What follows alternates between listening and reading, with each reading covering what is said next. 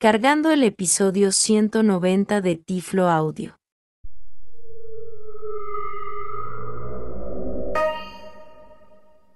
Bienvenidos a este nuevo episodio de Tiflo Audio, el podcast donde promovemos tecnologías accesibles para las personas ciegas. Reciban un tecnológico saludo de este su amigo José Manolo Álvarez grabando este episodio número 190 de Tiflo Audio desde San Juan, Puerto Rico. Les recuerdo que los episodios de Tiflo Audio están divididos por capítulos. Eso significa que si usted nos escucha desde un app que apoya los chapters, usted puede moverse directamente al tema que más les interese. También los episodios de Tiflo Audio tienen disponible transcripción de texto, por lo que una persona sordo ciega por medio de una línea braille puede tener acceso a los contenidos de Tiflo Audio o también una persona ciega que quiera navegar y revisar los contenidos con su lector de pantalla. Pueden ir al sitio de Tiflo Audio y desde cada entrada encontrar el enlace que dice transcripción de texto. El tema del episodio de hoy es uno muy importante y relevante ya que está relacionado a la accesibilidad de las páginas web para las personas ciegas. Una alternativa controversial que se ha vuelto muy popular en el tema de las páginas accesibles es el uso de los overlays o en español las superposiciones de accesibilidad. Y aunque en teoría parecería ser una solución muy fácil de implementar, en el episodio de hoy les voy a estar explicando el por qué no debemos promover su uso.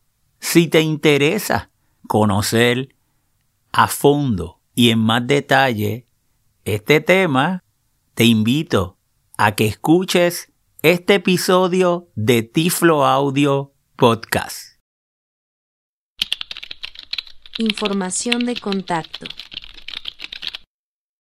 Les recuerdo que pueden visitar el sitio de Tiflo Audio www.tifloaudio.com y ahí podrán encontrar todos nuestros pasados episodios. También pueden visitar la página de la comunidad Manolonet www.manolo.net ir a la página de nuestra fundación www.fundacionmanolonet.org me pueden enviar un correo electrónico manolo manolo.net o seguirme en Twitter como Tiflo Manolo. Contenido del episodio. Hoy les estaré hablando de un tema que está muy de moda en el área de la accesibilidad web, los llamados overlays o la superposición. Para efectos de este episodio, vamos a llamarlos overlays, que es su nombre en inglés. Los overlays básicamente son una programación generalmente en JavaScript y esa línea de código se coloca en una página web.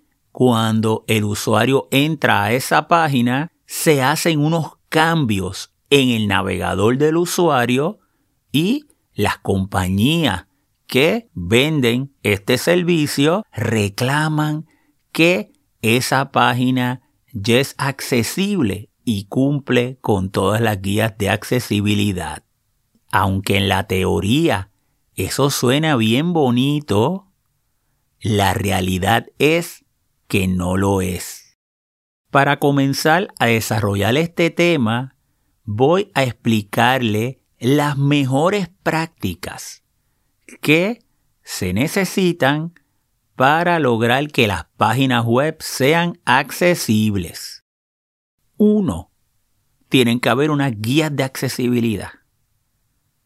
No se puede reinventar la rueda. Ya hay unos estándares, como por ejemplo las guías de la WCAG 2.1. WCAG son las siglas del Web Accessibility Content Guidelines. Son unas guías que genera la W3C dentro de comité WAI, que es el Web Accessibility Initiative, y precisamente es el establecer unos estándares que se crean con el insumo de expertos en el área de la accesibilidad digital para que puedan servir de referencia a la hora de hacer páginas web accesibles. También están las guías de la sección 508, esto es en los Estados Unidos, y las guías de la WCAG las podemos dividir en cuatro áreas. Queremos, cuando se implementen estas guías, que una página web, uno, esa información sea perceptible. ¿Y qué es eso que la información sea perceptible? Bueno, el mejor ejemplo es describir todas las imágenes de la página web con textos alternativos. De esa manera, una persona ciega, cuando entra a navegar esa página web, el lector de pantalla le va a decir imagen y la descripción de el texto alternativo. Por ejemplo, si entra a la página de manolo.net, cuando usted entra y encuentra que yo tengo una foto mía en esa primera página, le diría foto de Manolo sonriendo y utilizando su computadora con una línea braille en su escritorio. Ese es el texto alternativo. Y ese es el contexto de lo que está pasando en esa foto y lo que yo quiero que visualmente la persona cuando entra a la página vea que es una persona ciega que está utilizando una computadora y eso mismo se lleva a la descripción en texto. O también, no solamente que el lector de pantalla lo lea, sino si hay una línea braille que se pueda leer esos contenidos de una manera en braille electrónico, ya sea por una persona ciega o por una persona sordo ciega. Por lo tanto, estamos haciendo esa información perceptible, esa imagen que es una información visual, la hacemos perceptible con el texto alternativo para un acceso no visual. Hay otras áreas que se tocan en esta área de ser perceptible, pero simplemente lo que le estoy haciendo es un pequeño repaso para que nos sirva de base al tema que vamos a seguir desarrollando.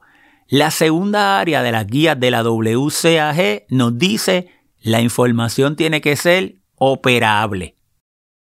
Por ejemplo, si nosotros entramos a una página web y hay un formulario, pues nosotros tenemos que estar completamente seguros que cuando una persona, por ejemplo ciega, que entra a navegar la página con un teclado, cuando presione la tecla Tab, se vaya moviendo de campo en campo. Pero no solamente que se mueva de campo en campo, que siga el orden correcto que si el primer campo visualmente dice nombre, primer nombre, yo lo escribo José y cuando le doy tab me lleve a inicial y pongo M y cuando le dé tab me lleve apellido y le pongo Álvarez. Si usted presiona tab y en vez le dice nombre y cuando presione tab le dice dirección 2, ya no siguió el orden. Entonces esa página es inaccesible y no es operable. Y ese es un ejemplo de lo que es hacer una página web operable. Recuerden que no todo el mundo accede a los contenidos de la página web utilizando un mouse o tocando una pantalla. Hay personas que también lo hacen con un teclado. La tercera área es hacer la información de esa página entendible. Y aquí una de las áreas de mayor prioridad es el presentar la información de una manera consistente. Por ejemplo, si una página web usted al principio usted coloca los enlaces de navegación, luego viene su contenido y al final puede poner información de contacto, pues cada página debe seguir presentando ese mismo formato para que haya una consistencia. Y ya yo sé que siempre al principio están los enlaces de navegación y la parte, la segunda parte que puedo navegar son los contenidos que van cambiando de acuerdo a las páginas que vayan. También el uso de encabezados es bien importante para establecer una secuencia. En, en esos contenidos, el titular debe ser un encabezado de nivel 1 y puede haber un subtitular o un encabezado de nivel 2 y así sucesivamente establecer una jerarquía a la hora de navegar para hacer la información más entendible. Y en la cuarta parte, la cuarta área, es hacer la información robusta. Y ahí el protagonista es la accesibilidad. Nosotros queremos que esa página web pueda ser totalmente accesible a una persona ciega, no importa si la accede en un celular, no importa si lo accede en una tableta o no importa si lo accede en una computadora o desde cualquier navegador de esas tecnologías, la página tiene que ser accesible. ¿Cuál es la segunda parte de las mejores prácticas en accesibilidad web? Una base legal. ¿Y por qué? Bueno, porque la buena intención no es suficiente. Y no solamente es que hay una ley, tiene que haber una ley con dientes. Eso significa que si una persona ciega va a una página de una agencia de gobierno o una entidad gubernamental, por ejemplo, y esa página no es accesible, la persona pueda querellarse y hay una consecuencia porque se le está negando el acceso a un servicio de manera digital a esa persona ciega porque esa página web no es accesible. Un ejemplo es la sección 508 del Acta de Rehabilitación en los Estados Unidos. Es una ley de accesibilidad donde sí ha tenido dientes y sí han habido penalidades a entidades gubernamentales federales que no han hecho sus páginas accesibles. La única manera en que podemos implementar esa ley es que esas consecuencias sean, o sea, haya rendición de cuentas porque la página no sea accesible.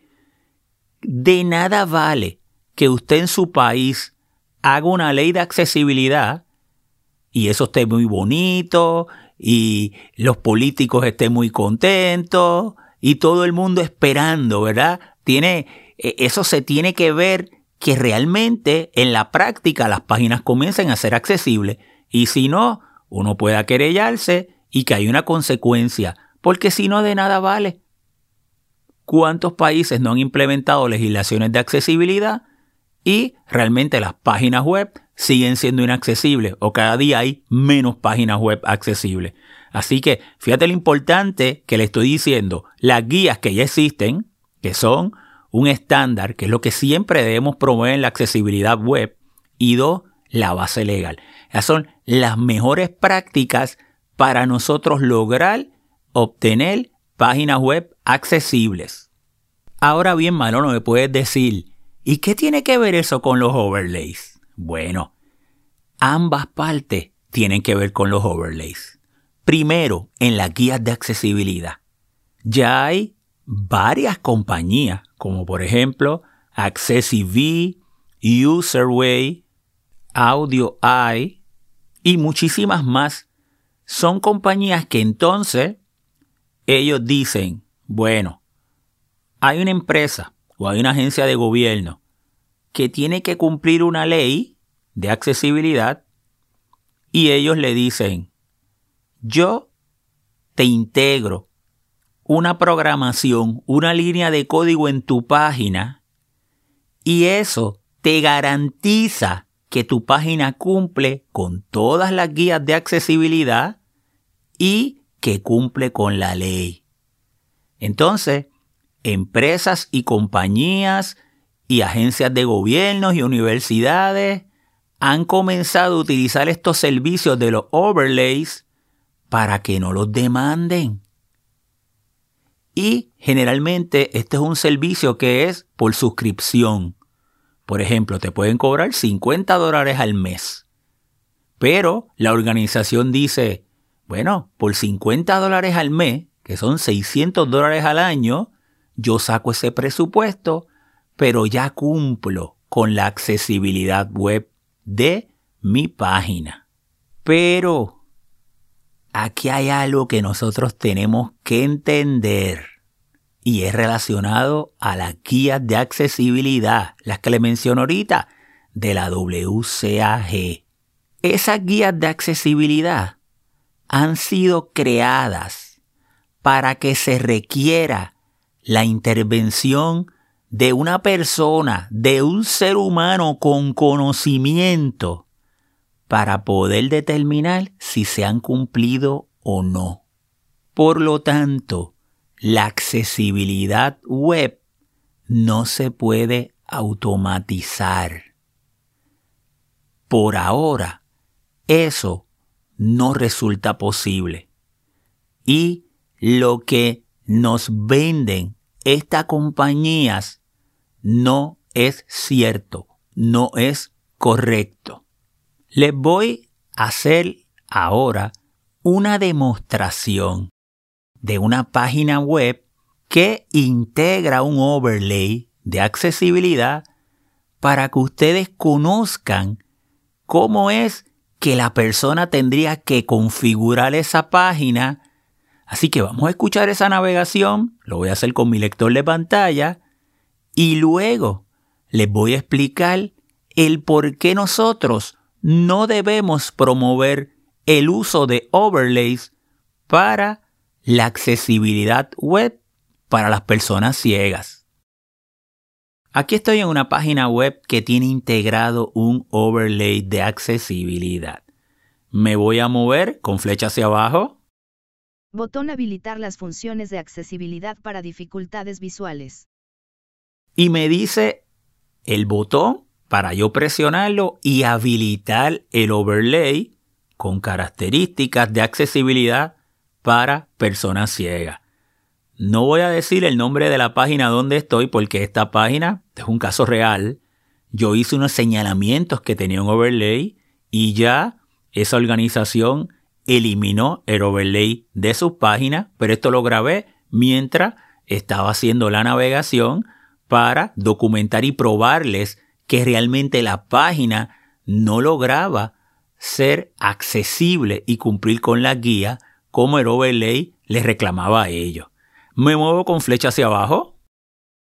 Botón abrir el menú de accesibilidad y hay un botón para abrir el menú de accesibilidad y ahí es donde se tendrían que configurar las diferentes alternativas. Vamos entonces a darle Enter. Userway menú de accesibilidad marco principal región clickable cerrar el menú de accesibilidad botón. Y me dice Userway, que esta es una de las empresas que le comenté que trabajan con este tipo de tecnología de overlays. Me voy a mover ahora con flecha hacia abajo varias veces. Clique el enlace cómo funciona Userway, redirigir al sitio web de Userway. Widget de gran tamaño. Botón conmutador sin pulsar habilitar contraste mejorado. Y ahí me detengo porque fíjense que ya comienzan los botones para yo seleccionar. Y me dice habilitar las opciones del contraste mejorado. O sea, para especificar unos colores en particulares que queremos que se represente esa página. Me muevo con flecha hacia abajo. Botón conmutador sin pulsar destacar enlaces. Botón conmutador sin pulsar habilitar texto más grande. Botón conmutador sin pulsar aumentar el espaciado del texto. Botón conmutador sin pulsar pausar animaciones. Botón conmutador sin pulsar habilitar fuente compatible con dislexia. Botón conmutador sin pulsar habilitar cursor mejorado. Botón conmutador sin pulsar habilitar información sobre herramientas. Botón conmutador sin pulsar aumentar la altura de la línea. Botón conmutador sin pulsar cambiar la alineación del texto. Botón conmutador sin pulsar cambiar saturación.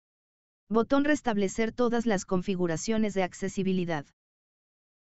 Y ahí sería para restablecer las opciones de accesibilidad. Me muevo con flecha abajo. Botón contraído mover barra ocultar widget. Y ahí sería para ocultar el widget, el overlay. Me voy a mover varias veces con flecha abajo para escuchar lo que resta de este menú. Lista con dos elementos enlace reportar un problema. Enlace gestionar. Fuera de lista visitado enlace gráfico userway logo OpenSyn a new tab. Visitado enlace accessibility by userway.org OpenSyn a new tab. Y ahí al final usted podría ir a la página de Userway. Así que ya ustedes tienen una idea de lo que es un menú de configuración de un overlay, porque lo acabamos de navegar.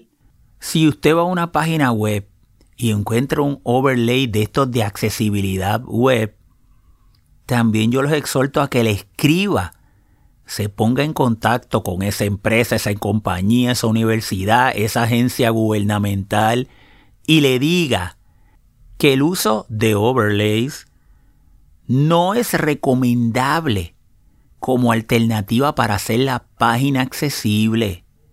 Y más allá, no le va a garantizar de una demanda.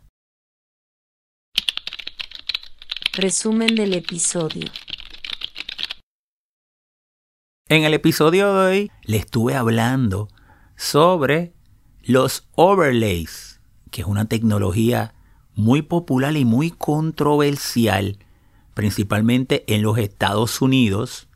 Y vamos entonces ahora a ir punto por punto del por qué esta alternativa realmente no hace lo que ellos dicen o pretenden que convierte una página accesible. La primera razón es cómo yo voy a conseguir esas configuraciones y cómo voy a conseguir ese botón para activar el overlay. En diferentes páginas que he revisado, algunos los ponen al principio, otros los ponen al final, otros los ponen a mitad. Eso es algo totalmente discrecional de la persona que o la entidad que está colocando ese overlay.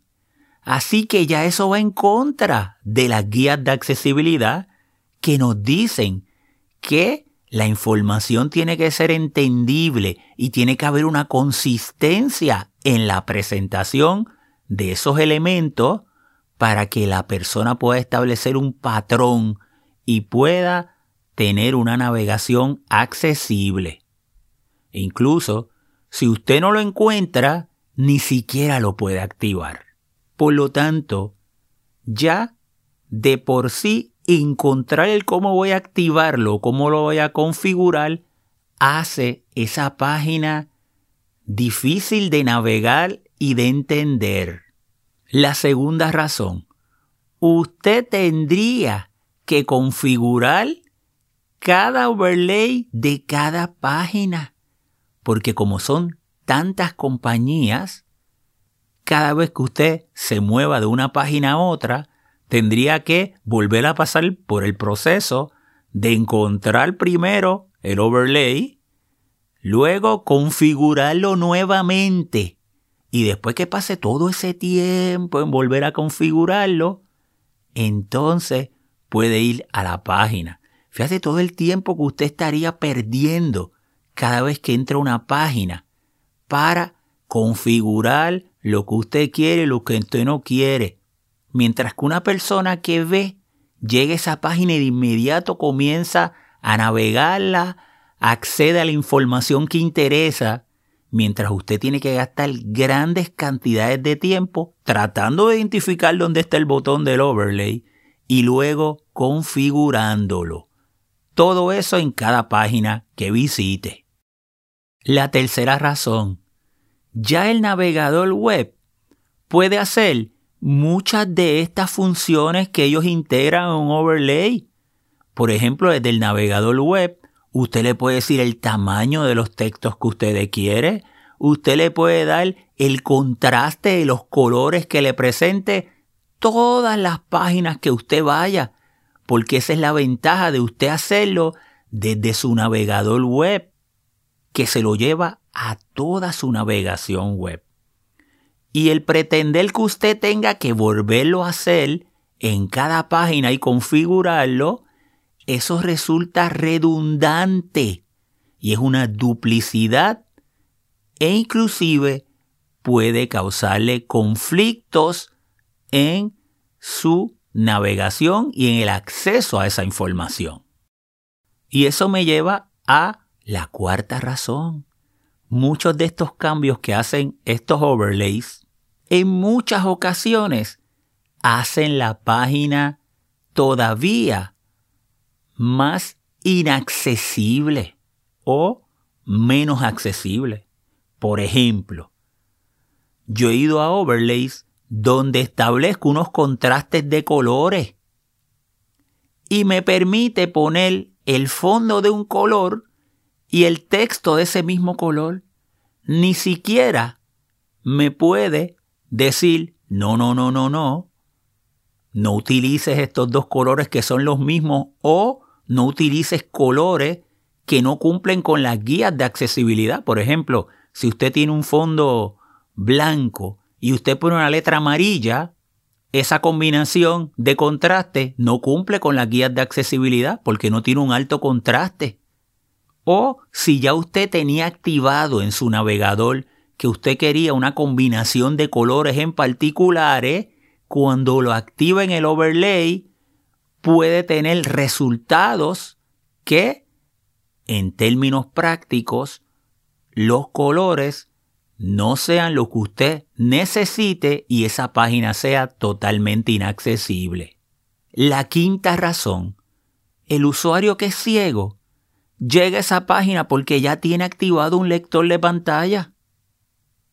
O el usuario que tiene baja visión y requiere magnificar y agrandar todas las informaciones de su tecnología, ya tiene activado un magnificador de pantalla lo que se conocen como los programas de asistencia tecnológica o las tecnologías de apoyo.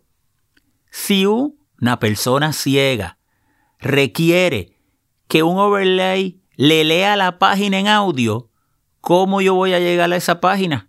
Si yo tuve que prender la tecnología, llegar al navegador y ya lo hago con mi lector de pantalla, o lo mismo si usted es una persona con baja visión, usted tuvo que entrar a su tableta, a su celular, a su computadora, llegar al navegador, escribir y comenzar a navegar por las diferentes páginas web. No hay manera en que usted pueda llegar a esa página web y activar el overlay sin que esa información no haya sido usted haya tenido el acceso por un lector de pantalla o por un magnificador de pantalla. Y cuando hablo lectores de pantalla, incluyo la integración con líneas braille. Para eso es el programa de asistencia tecnológica. Para eso son nuestras tecnologías de apoyo. La sexta razón que yo les doy. Hay overlays que de inmediato que usted entra a la página, ellos tienen una implementación de que dice usted está usando un lector de pantalla.